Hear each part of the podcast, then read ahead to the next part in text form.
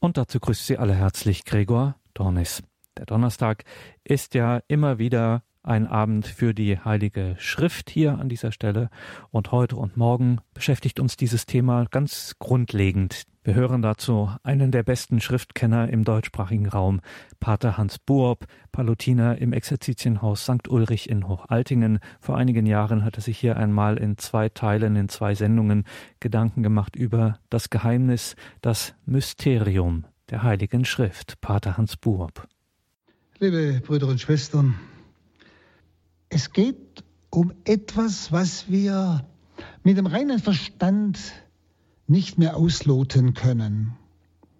Wir können es zwar ins Wort bringen, aber es hat einen viel tieferen Hintergrund, als was das Wort ausdrücken kann.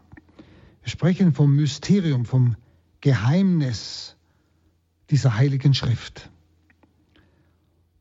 Und wir wollen einfach auf diese Tatsache einmal eingehen, überhaupt, dass es solche heilige Bücher gibt.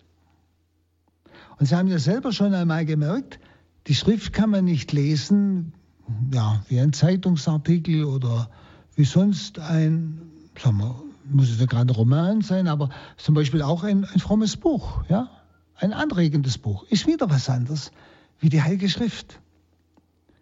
Ein anregendes Buch, geistliches Buch, das erklärt mir verschiedene Dinge, mit, mit unseren Worten. Das Wort Gottes ist ein Wort, das viel tiefer greift. Also man könnte sagen, es drückt etwas aus, was Menschenworte nicht ausdrücken können. Und deshalb ist es einmal eine lohnende Sache, wenn wir diese, ich möchte mal fast sagen, ungewöhnliche Betrachtung der Heiligen Schrift einmal miteinander machen. Denn hier berühren wir das tiefste Geheimnis dieser heiligen Bücher, das letzte Geheimnis dieser heiligen Bücher. Nämlich ihr innerstes Wesen offenbart sich in dieser Art der Betrachtung, die wir jetzt anstellen. Ihr innerstes Wesen. Und diese Betrachtung des Wortes Gottes kann eigentlich nur der gläubige Mensch machen, der es fertig bringt zu beten. Ich glaube, dass dieses Wort Wort Gottes ist und nicht Wort von Menschen, wenn auch Gott dazu Menschen benutzt. Dass es wirklich Wort Gottes ist.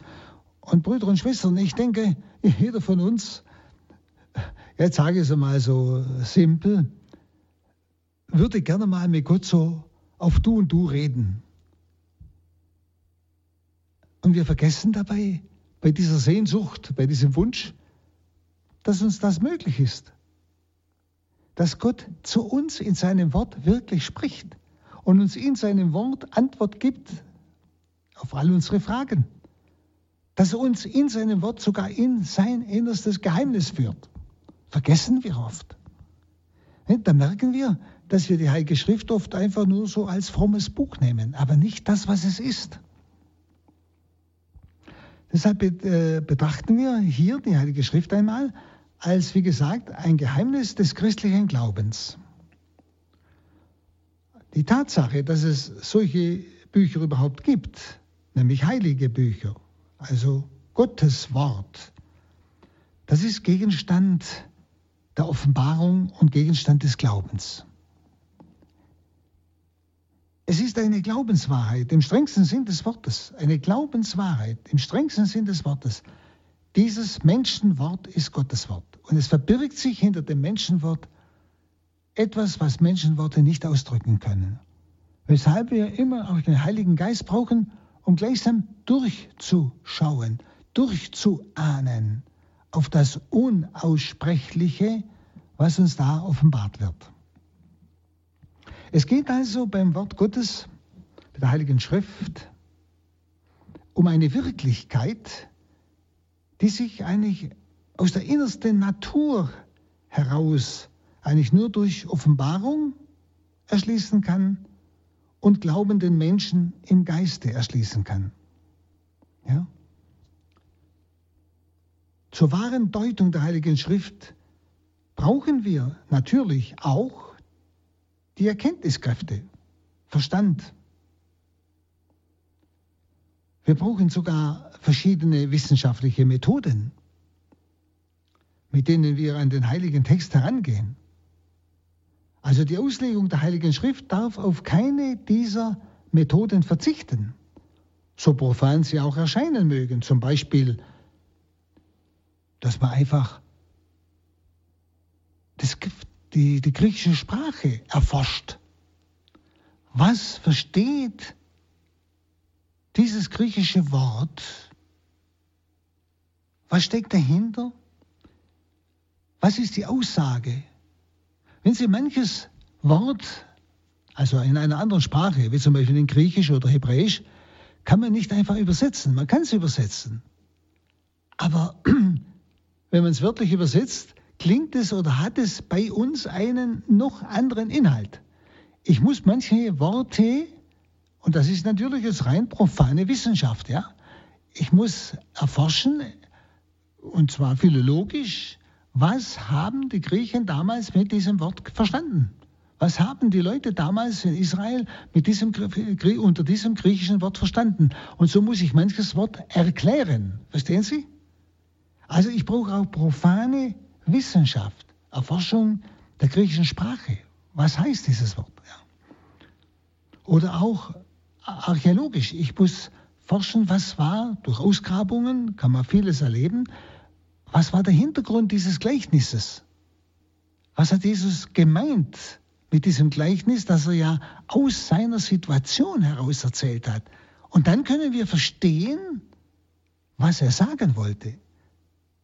Ich glaube, Sie verstehen jetzt. Ich brauche also zur Auslegung der Heiligen Schrift auch solche Methoden, auch wenn sie noch so prof, also profan heißt weltlich erscheinen, also weltliche Wissenschaft ist, wie die Erforschung der Sprache oder ähm, die Ausgrabungen, um äh, zu erfahren, ja, was war damals eigentlich so der Hintergrund dieser Gleichnisse.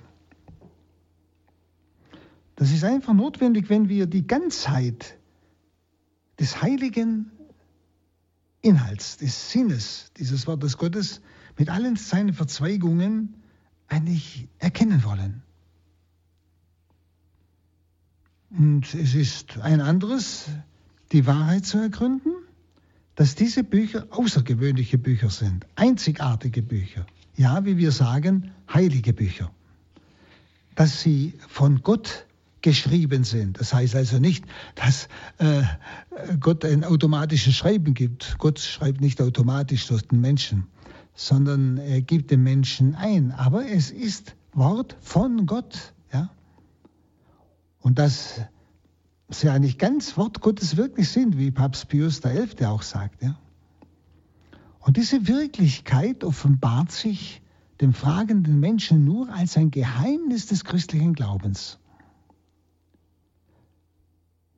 Wissen Sie, ein Nichtgläubiger, der kann die Schrift auch lesen.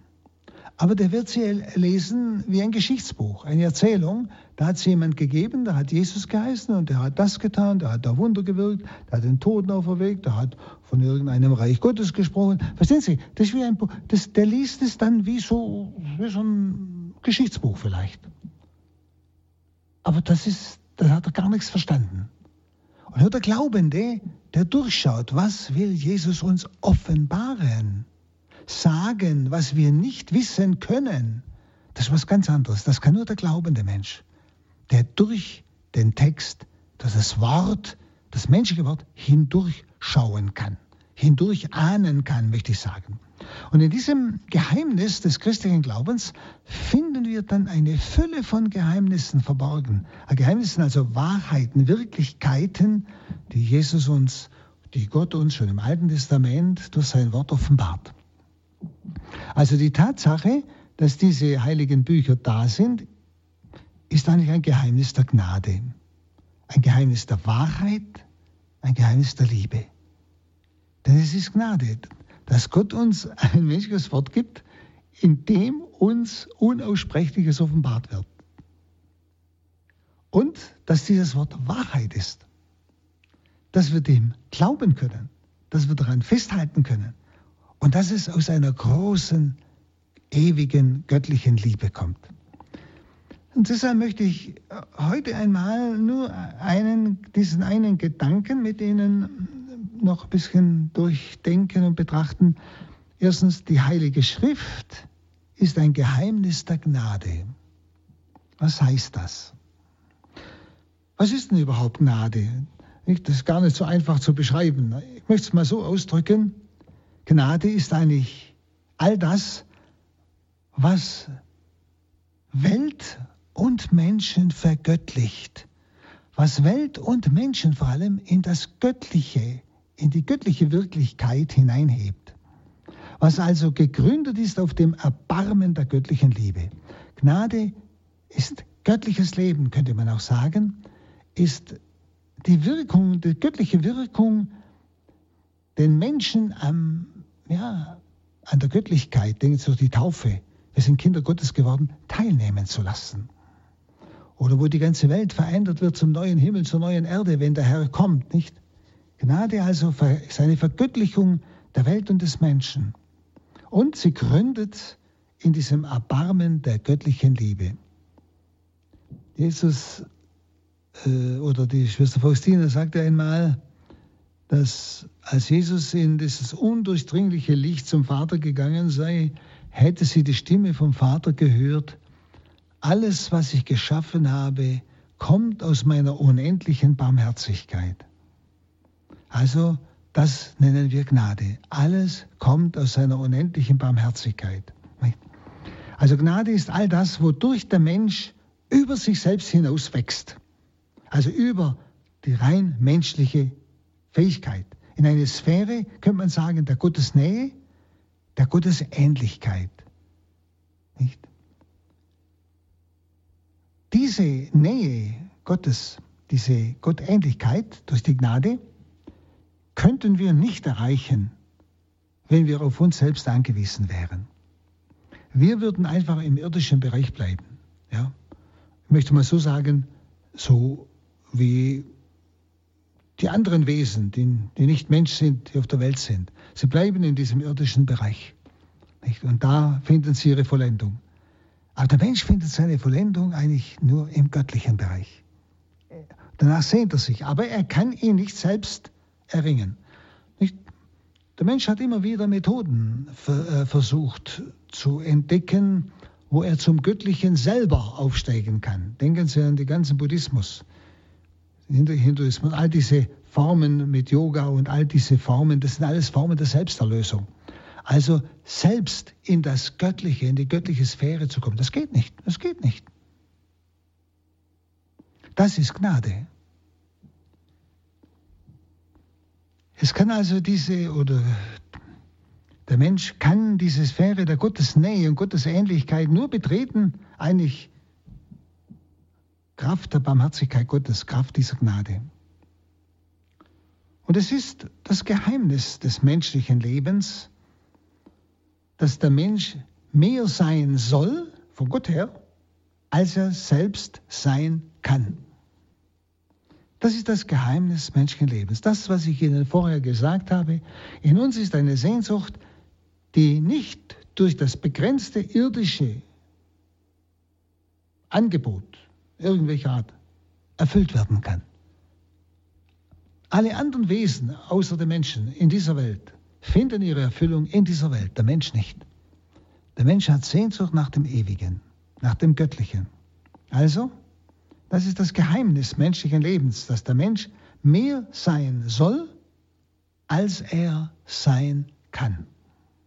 Und das Erbarmen Gottes will, dass der Mensch über sich selbst hinauswachse, nämlich in die Ordnung des göttlichen Lebens.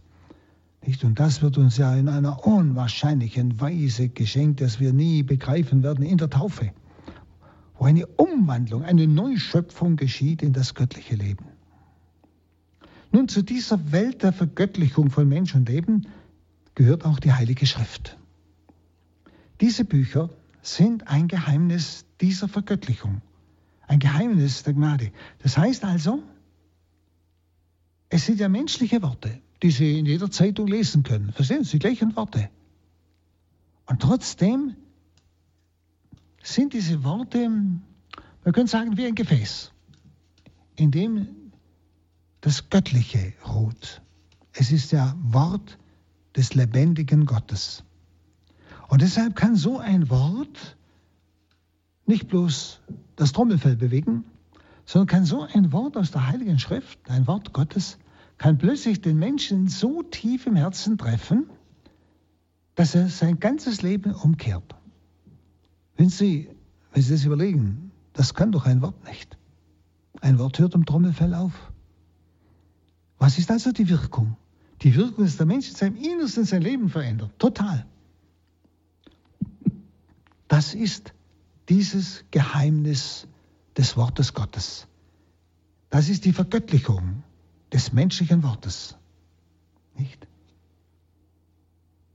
Und diese Bücher, diese Heiligen Schrift, sind also ein Geheimnis der Vergöttlichung und der Gnade. Und zwar schon in ihrem Entstehen. Ja? Ob sichtbar oder unsichtbar. Es war in jedem Fall ein Wunder, als diese Bücher entstanden. Es war ein unwahrscheinlicher Eingriff Gottes ja, durch einen Menschen in einen Menschen für uns, der das Wort eines Menschen benutzt hat, seine Geschichte, seine Art, wie er spricht, um sich uns zu offenbaren. Es geschah also, könnte man sagen, ein, eine göttliche Besitzergreifung von Menschen mit solcher Übermacht, dass diese Männer, Propheten, Apostel, Evangelisten, Altes Testament, Neues Testament, deren Gott sich zur Niederschrift der heiligen Bücher bediente, dieser Männer. Ganz, sie waren ganz Werkzeug in der Hand Gottes, aber nicht im Sinn des automatischen Schreibens. Es gibt ja so ein sogenanntes automatisches Schreiben, das kommt nicht von Gott. No. Das ist normalerweise okkult. Sondern Gott respektiert die Freiheit des Menschen. Er benutzt den Menschen nicht wie ein Automat oder wie ein Werkzeug, sondern er benutzt den Menschen, wie er ist. Er benutzt seinen Wortschatz, er benutzt seine Lebenserfahrung. Und deshalb, was, er, was der Mensch im Leben erfahren hat, das benutzt Gott, um mit seinen Erfahrungen, sprich Beispiele, Gleichnisse, etwas zu offenbaren. So offenbart sich Gott. So vermittelt Gott sein Wort uns, ohne dass der Mensch degradiert wird zu einem Werkzeug. Der Mensch bleibt in seiner vollen Freiheit. Das ist Gott. Und so handelt Gott. Nun, diese Hagiographen nennt man die, also die Propheten, ähm, die, oder auch die Salomo, die die Weisheitsbücher geschrieben haben, oder die Apostel, die Evangelisten, nicht? Paulus Briefe, nicht? Diese Hagiographen waren unter der Gewalt, Gewalt ist es nicht gemeint mit Zwang, sondern eine unheimlich göttliche Kraft des göttlichen Gnadenwirkens, und zwar so sehr, gleichsam in der Hand Gottes, dass die Worte, die sie schrieben, notwendig Gottes Wort wurden. Der wirkliche Urheber und der einzige literarische Eigentümer dessen, was sie geschrieben haben, der Urheber, was sie geschrieben haben, und der eigentliche Eigentümer, was sie geschrieben haben, war kein anderer als der unendliche Gott. Wenn Sie, es ist frappierend, wenn Sie es überlegen, wie der Inhalt der Heiligen Schrift des Alten Testamentes das ja zig Jahre vor Christus geschrieben war. Zu verschiedenen Zeiten auch, von verschiedenen Personen. Denken Sie an die verschiedenen Propheten und so weiter. Dass sie auch mit dem Neuen Testament übereinstimmen. Dass der Inhalt sich nicht widerspricht. Wie Sie das manchmal bei anderen sogenannten Heiligen Schriften sehr wohl feststellen können. Nicht? Und das ist schon allein etwas Umwerfendes. Ja? Denn die verschiedenen Hagiographen, also die durch die das Wort Gottes uns geschenkt wurde, Altes Testament, Neues Testament, haben sich ja nicht gekannt. Aber es war der eine Geist, der eine Gott, der so seinen Geist und sein Wort geschenkt hat. Und deshalb harmoniert es zusammen. Deshalb passt es zusammen. Das müssen Sie auch einmal bedenken. Also die Handlung dieser Menschen, also der Evangelisten oder der Propheten, je nachdem, oder Mose, die Handlung dieser Menschen, die die Heilige Schrift schrieben, wurde so sehr vergöttlicht, die Handlung so sehr vergöttlicht, dass sie nur noch Worte aufzeichnen konnten, die Gottes Worte waren, ohne aufzuhören. Ohne aufzuhören, Menschenworte zu sein. Ohne aufzuhören, Menschenworte zu sein. Sie schrieben zwar menschliche Worte, verstehen Sie? Aber Gott hat bewirkt, dass in diesen menschlichen Worten seine Gnade, sein Geist gegenwärtig ist. Und das bewirkt bei dem, der dieses Wort hört oder liest, das bewirkt, was das Wort sagt. Also Gottes Wirken und menschliches Tun, beides, waren darin geeint. Und zwar so, dass wir die Trennungslinie kaum mehr unterscheiden können. Beides ging ineinander. Also göttlicher Adel, göttliches Können, könnte man sagen, strömte in menschliche Arbeit ein, nämlich das Schreiben, das ist ja menschliche Arbeit. Das Mysterium unseres Glaubens ist die Menschwerdung Gottes. So kann man das sagen. Das eigentlich große Mysterium, Geheimnis unseres Glaubens ist die Menschwerdung Gottes. In Johannesevangelium 1.14 heißt es, und das Wort ist Fleisch geworden und hat unter uns gewohnt. Jetzt versuchen wir mal eine Parallele herzustellen zwischen dieser Menschwerdung des Wortes Gottes im Schoß Mariens durch Heiligen Geist und der Menschwerdung Gottes in seinem Wort. Schauen Sie mit denselben Worten wie hier im Johannesevangelium bei der Menschwerdung. Das Wort ist Fleisch geworden, hat unter uns gewohnt. Mit denselben Worten dürfen wir wohl noch ein anderes Menschwerdungsgeheimnis beschreiben, nämlich das Geheimnis der Heiligen Schrift. Auch hier sind Gottes Ideen zu Menschengedanken umgestaltet. Gottes Gedanken sind menschlich geworden, das heißt menschlich ausgedrückt worden. Gottes Wort ist auch in diesem Wort der Heiligen Schrift Fleisch geworden, das heißt sichtbar. Ich sehe die Schrift, ich kann sie lesen, ich kann sie hören. Ja? Es ist sicher ein Vergleich, der seine Grenzen hat, klar.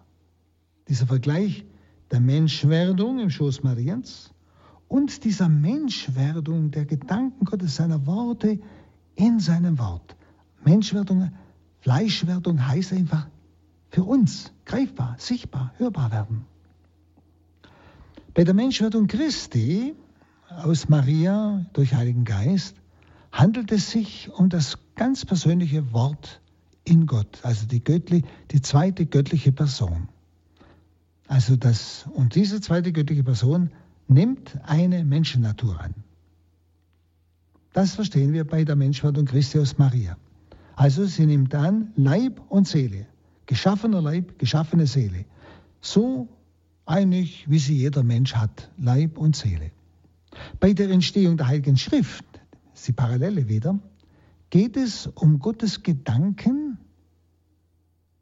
die die Gestalt von gesprochenen und geschriebenen Menschenworten annehmen. Gottes Gedanken, die die Gestalt von gesprochenen und geschriebenen Menschenworten annehmen. Verstehen Sie die Parallele? Bei der Menschwerdung hat das ewige Wort unsere Natur angenommen, Leib und Seele. In der Heiligen Schrift, in der Entstehung der Heiligen Schrift, geschieht ja genauso etwas. Dass Gottes Gedanken, Gottes Wille die Gestalt von gesprochenen, geschriebenen Worten annimmt. Gottes Wille, Gottes Gedanken werden für uns hörbar und lesbar im Wort Gottes. Bei allen wiederum Grenzen dieses Vergleiches, ist klar, bleibt doch ein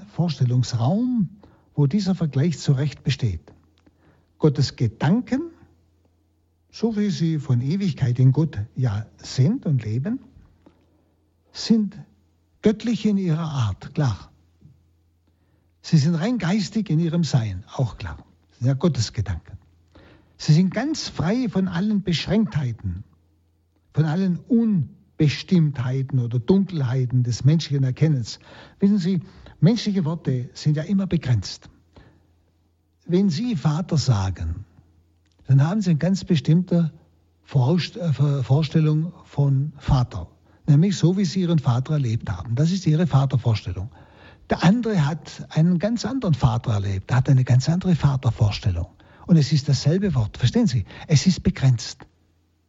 Dagegen dieses, ähm, dieser Gedanke Gottes, er ist unbegrenzt. Nicht? Er ist, und ist nicht von der Dunkelheit dieser Begrenztheit des, äh, irgendwo eingeschränkt. Nicht? Und trotzdem stehen in der Heiligen Schrift Gottes Gedanken vor uns, als wenn es Menschengedanken wären. Also diese unbeschränkten Gedanken Gottes, dieses, ja, diese göttliche Weite des Denkens und Wollens, offenbart er in begrenzten menschlichen Worten und das verstehen Sie, deshalb muss ich durch das Wort hindurch hören und der Geist muss mir helfen, dass ich erahne, was Großes, Unbegreifliches, Unbegrenztes Gott mir durch dieses oder jenes Wort der Heiligen Schrift offenbaren will. Und deshalb muss man die Schrift betrachten, man kann sie nicht einfach lesen. Wenn, also wir können diese Schrift in menschlichen Worten, wie gesagt, mit den Ohren unseres Leibens natürlich hören oder eben lesen. Wir können also die Buchstaben dieses göttlichen Wortes, das geschrieben ist, mit den Augen unseres Leibes sehen, nicht? so wie andere Menschen Worte. Auch in diesem Sinn ist Gottes Wort Fleisch, also Mensch geworden. Auch in diesem Sinn. Das Wort Gottes, der Gedanke Gottes, der Wille Gottes ist im Wort für uns sichtbar geworden, also Fleisch geworden. Nicht Fleisch als Zeichen der Sichtbarkeit, Hörbarkeit. Wir dürfen sogar hinzufügen, er hat unter uns gewohnt, in seinem Wort. Und er wohnt unter uns, in seinem Wort. Denn wissen Sie, welcher Christ hat nicht in der Heiligen Schrift Gottes Wort in seiner Wohnung gegenwärtig? Überlegen Sie mal, wo Sie Ihre Heilige Schrift haben. Ist die verstaubt? Liegt die irgendwo unter Zeitungen abgelegt? Oder hat sie einen Ehrenplatz in Ihrer Wohnung? Denn in diesem Wort ist Gott mit seinem, seiner ewigen Offenbarung gegenwärtig. Und überlegen Sie, wie sehr auch dieses geschriebene Gottes Wort uns ein Leben lang begleitet. Wie es immer wieder Nahrung ist, Hinweis ist, manche Situationen des Lebens überhaupt verstehen zu können. Und überlegen Sie auch, wie viele Gebete haben wir dem Gotteswort entnommen. Schauen Sie, das Vaterunser ist ja Gottes Wort von Jesus. Also gleichsam, wo der Geist Gottes selber in diesem Wort betet. Oder die Psalmen genauso sind Gottes Wort. Ein Großteil des Gegrüßet seist du Maria ist ja Gottes Wort. Ja? Steht in der Schrift. Und das sind nicht nur Worte, die von Gott reden, sondern es sind also nicht nur Worte, die von Gott erfüllt und Gott begeisterten Menschen gesprochen werden. Nein, es sind sogar Worte, die Gott selbst gesprochen und selbst geschrieben hat, in denen er durch seinen Geist betend gegenwärtig ist. Diese Worte begleiten und erfüllen das ganze Leben des Christen. Es sind also Gebetsworte, die Gott mir selber in den Mund legt und was da drin steht, das will er auch tun. Das sind ja seine Worte. Ja? Und wir haben ja gerade auch gestern im Evangelium das Vaterunser ja, gehört. Nicht? Nun, diese Worte begleiten und erfüllen eigentlich das ganze Leben des Christen. Gottes Wort ist Fleisch geworden und hat unter uns sein Zelt aufgeschlagen, schreibt Johannes. Und man könnte sagen, bei diesen Vergleichen, die ich jetzt versucht habe, zwischen der Menschwerdung des ewigen Wortes aus dem Schoß Mariens und gleichsam der Menschwerdung der ewigen Gedanken des Willens des Vaters in diesem Wort der Heiligen Schrift, bei beiden Menschwerdungen von diesem Gotteswort haben Menschen mitwirken dürfen, bei beiden. Mitwirken dürfen, um die gnadenhafte Vereinigung von göttlichem und menschlichem Vollziehen zu helfen. Bei der Menschwerdung Christi war es Maria, die mitwirken durfte. Sie empfing Gottes Wort vom Heiligen Geist. Bei der Heiligen Schrift war es der Evangelist, der Apostel oder der Prophet. Auch er empfing Gottes Wort, Gottes Gedanken vom Heiligen Geist. Maria und die heiligen Schriftsteller gaben von ihrem eigenen, also ihr eigenes Fleisch und Blut. Ich denke, dass es nicht verkehrt ist, anzunehmen, dass Jesus von Nazareth wohl sicher seiner Mutter sehr ähnlich gewesen ist. Und wer beide Nazareth vielleicht erlebt hat oder gesehen hat, der hat vielleicht gesehen, die gehören zusammen, Mutter und Kind.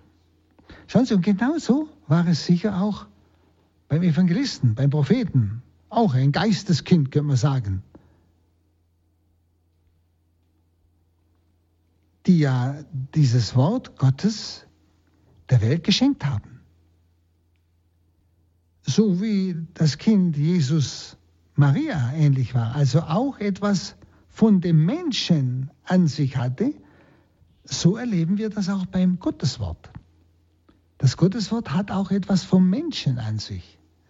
Wenn Sie zum Beispiel den Propheten Jesaja lesen oder den Propheten Jeremia, werden Sie immer auch die Art, wie er gelebt hat. Sogar, man könnte beim Prophet Jeremia sagen, er war ein sehr, ja, vielleicht fast depressiver Mensch, ja.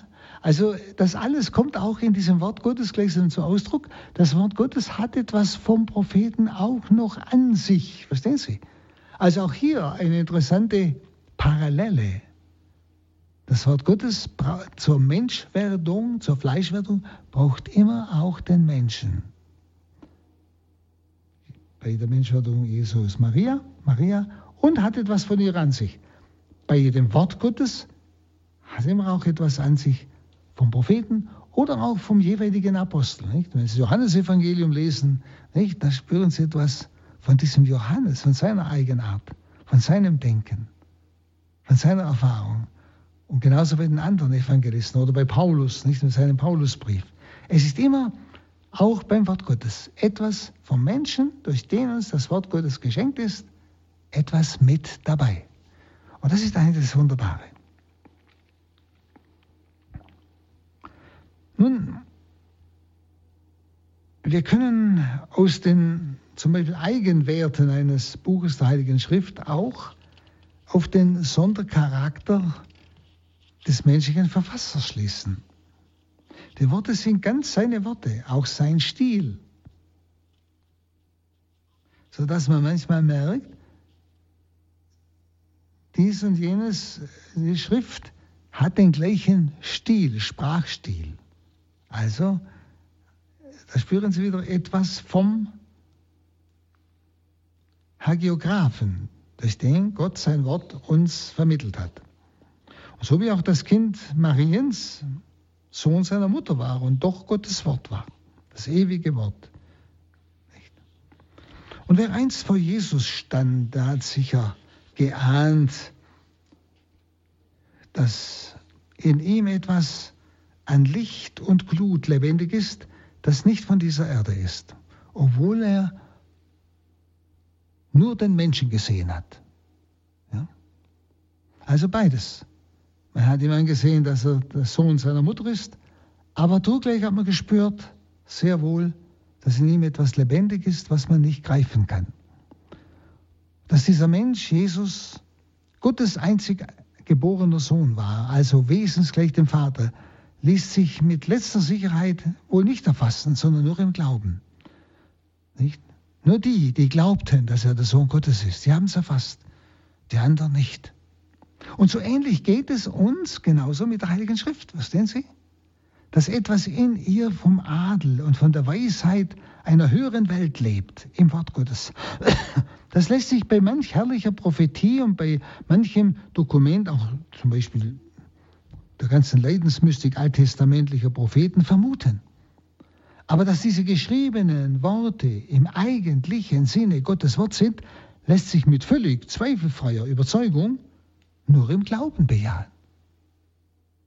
Und so gibt es sicher noch manche Vergleiche zwischen der Inspiration des Gotteswortes und der Menschwerdung Christi. Die Heilige Schrift bleibt sowohl in ihrer Entstehung, eben durch diese Personen, wie in ihrem Fortleben ein Geheimnis der Gnade. Ein Geheimnis im Dienst der Vergöttlichung von Mensch und Leben. Wir brauchen das Wort Gottes, das den Glauben im Menschen zeugen kann, wo der Mensch sich dem Wort öffnet. Wo der Mensch dieses Wort als Wort Gottes an sich heranlässt. Und das ist entscheidend. Ich muss mich öffnen. Es zwingt sich mir nicht auf. Genauso wie Menschen, die sich für Jesus nicht öffneten, Sie haben ihn nicht erkannt als Messias, als den Sohn Gottes, erkennen ihn bis heute nicht als Messias und Sohn Gottes. Die aber sich ihm öffnen, sagen, Herr, wenn du es bist, offenbare dich mir. Dann wird er sich ihnen offenbaren und sie werden ihn als Sohn Gottes erkennen. Sie werden durch die Menschheit hindurchschauen können, auch heute, wie damals und so auch beim Wort Gottes. Also ganz interessante Parallele.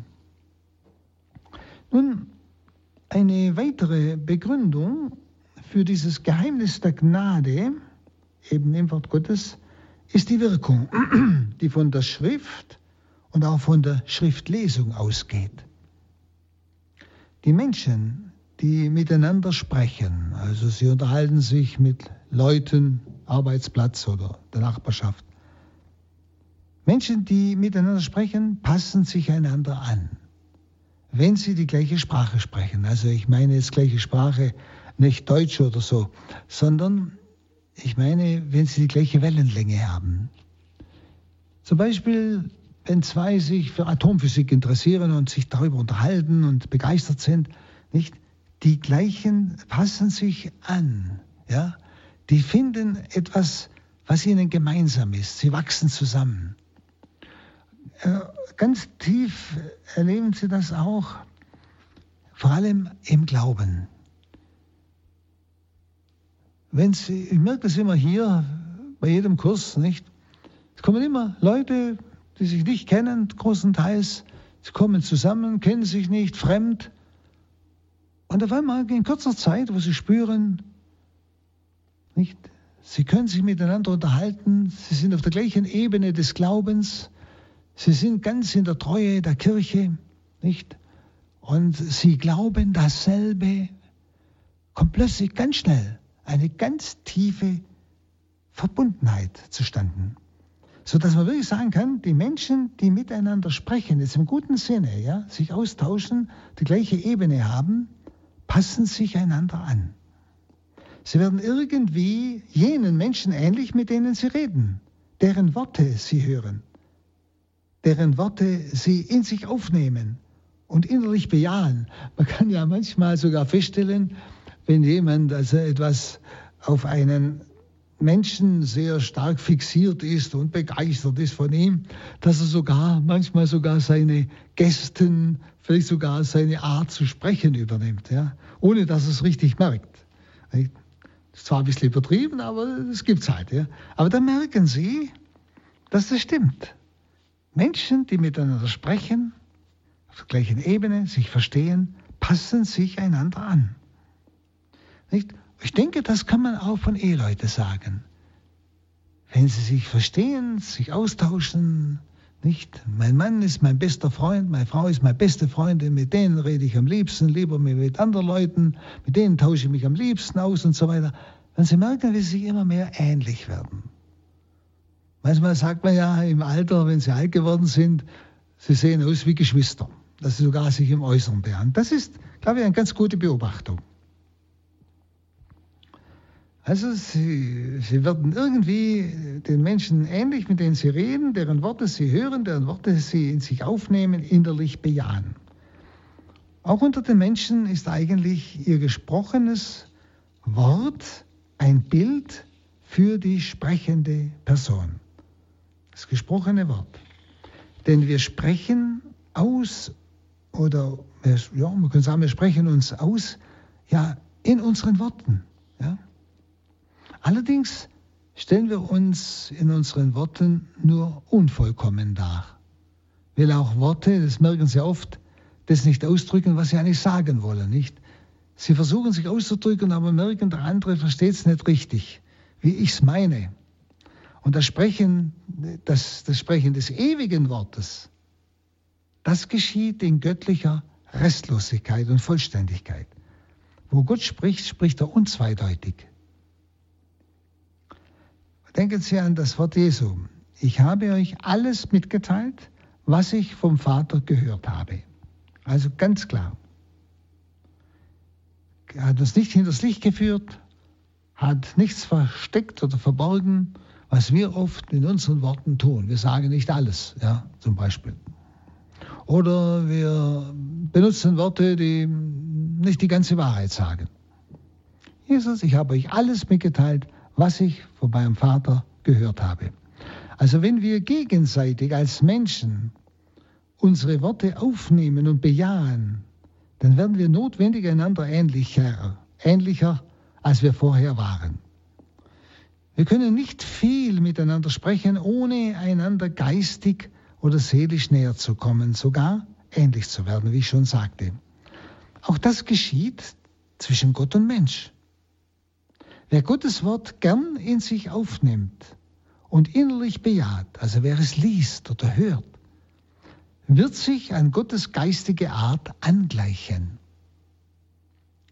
Und es ist eine ganz reale Teilnahme an Gottes Leben, zum Beispiel durch die heilige Kommunion bei der Eucharistie.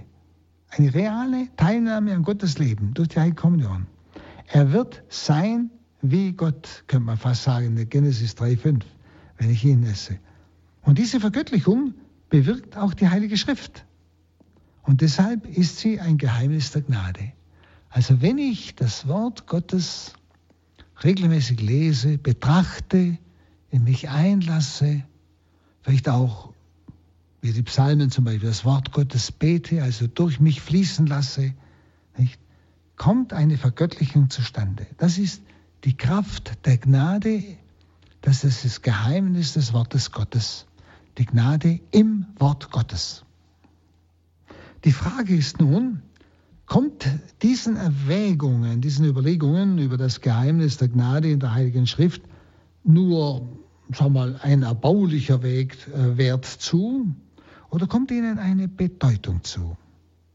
Aber ich denke, Sie haben das schon gespürt, dass es nicht bloß ein erbaulicher Wert ist, dass es so ist, sondern diesen Erwägungen kommt eine höchste Bedeutung zu, eine entscheidende Bedeutung.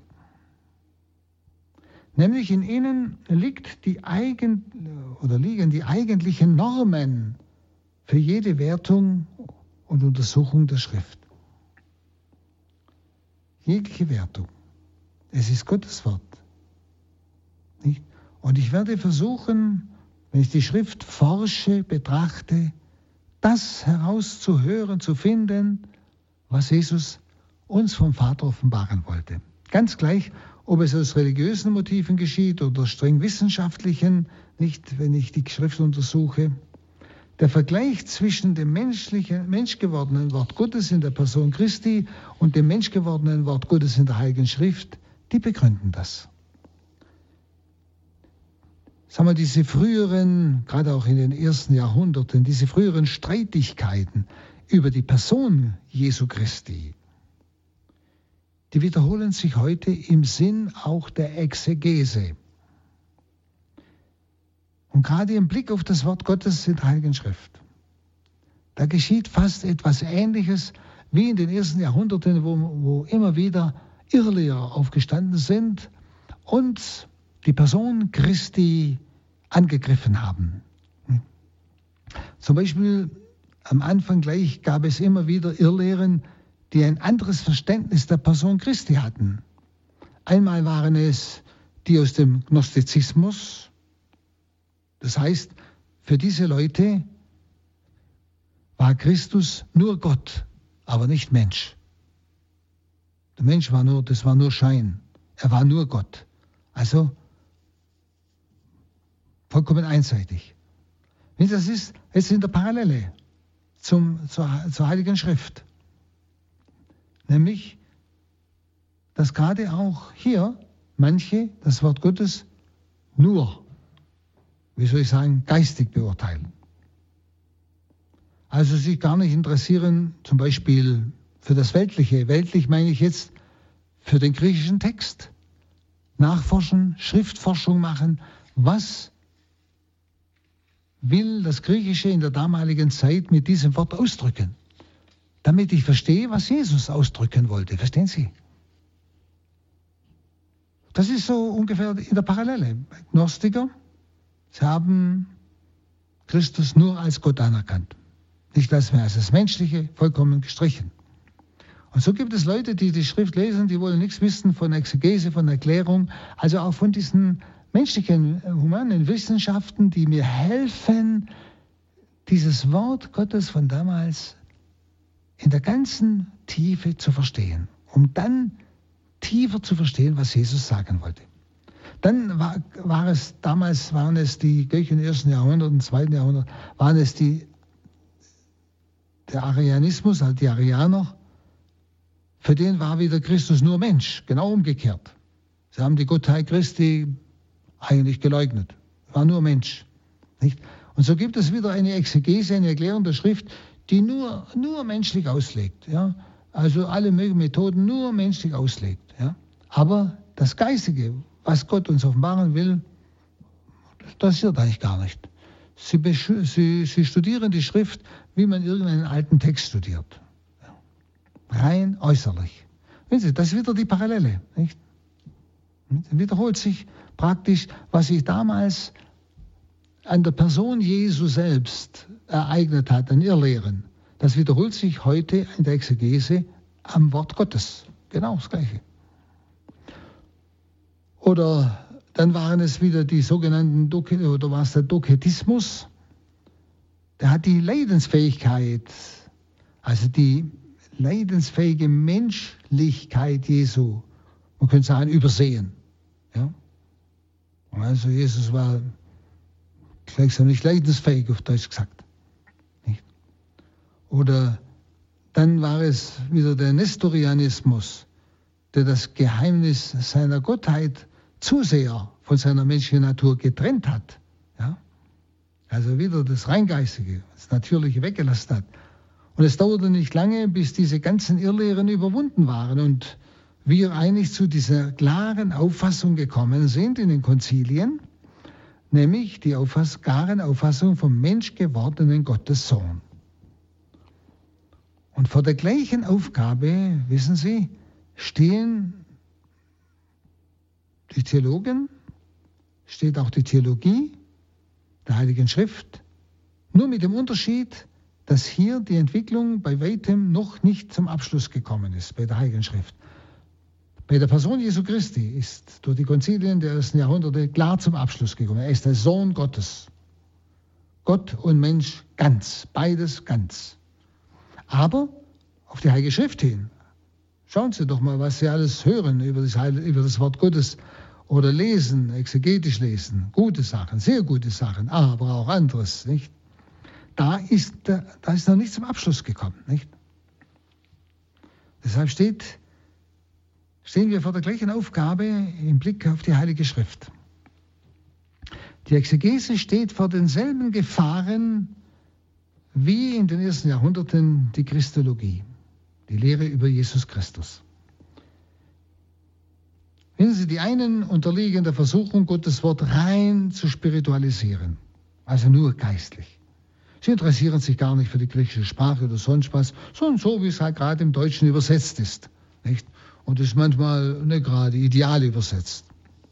Denn sie kümmern sich auch nicht um das, was menschlich ist am geschriebenen Wort. Ja, das, was ich Ihnen schon gesagt habe, nicht? Die Textkritik, die Archäologie, also Ausgrabungen, wo man dann erfährt, was da alles war überhaupt, woher, woher Jesus seine Gleichnisse bringt, nicht?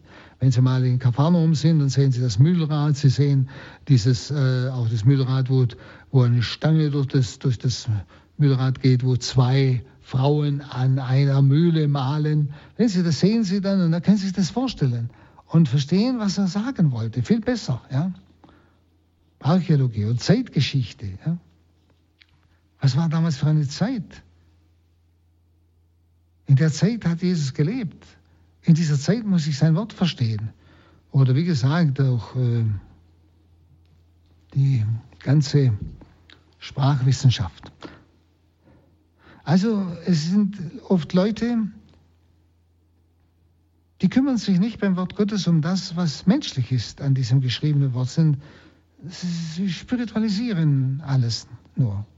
Die anderen wieder, die vergessen das Geheimnis der Göttlichkeit in diesen heiligen Büchern. Also sie reißen praktisch das Geheimnis aus dem lebendigen Zusammenhang heraus, in den Gottes Gnadenwirken es hineingestellt hat. Aus dem Zusammenhang. Für sie ist dann die Exegese nur so eine Anwendung von Geschichtswissenschaft und Philologie, also Sprachwissenschaft angewandt auf den Text der Heiligen Schrift. Keiner von beiden Richtungen hat das ganze Geheimnis des geschriebenen Wortes Gottes erfasst. Keiner. Bei Jesus, das wissen Sie ja, der Weg zur Gottheit geht immer über die Menschheit Jesu. Das heißt, der ganze Glaubensweg, die Gottesbeziehung geht über die Menschheit Jesu, über Jesus, das göttliche Kind, den leidenden Jesus, dem ich teilnehme, der mich erlöst hat, bis hin zur Verstehung und über die Menschheit komme ich zur Gottheit Jesu und damit zum Vater. Verstehen Sie? Das ist der Weg. Wir müssen immer bei der Betrachtung der Menschheit beginnen. Und deshalb ist ja Gottes Wort menschlich geworden. Gottes Wort menschlich geworden in der Heiligen Schrift, damit wir auch einen Weg hätten, auf dem wir anfangen können. Aber wir dürfen auf diesem Suchweg nicht stehen bleiben.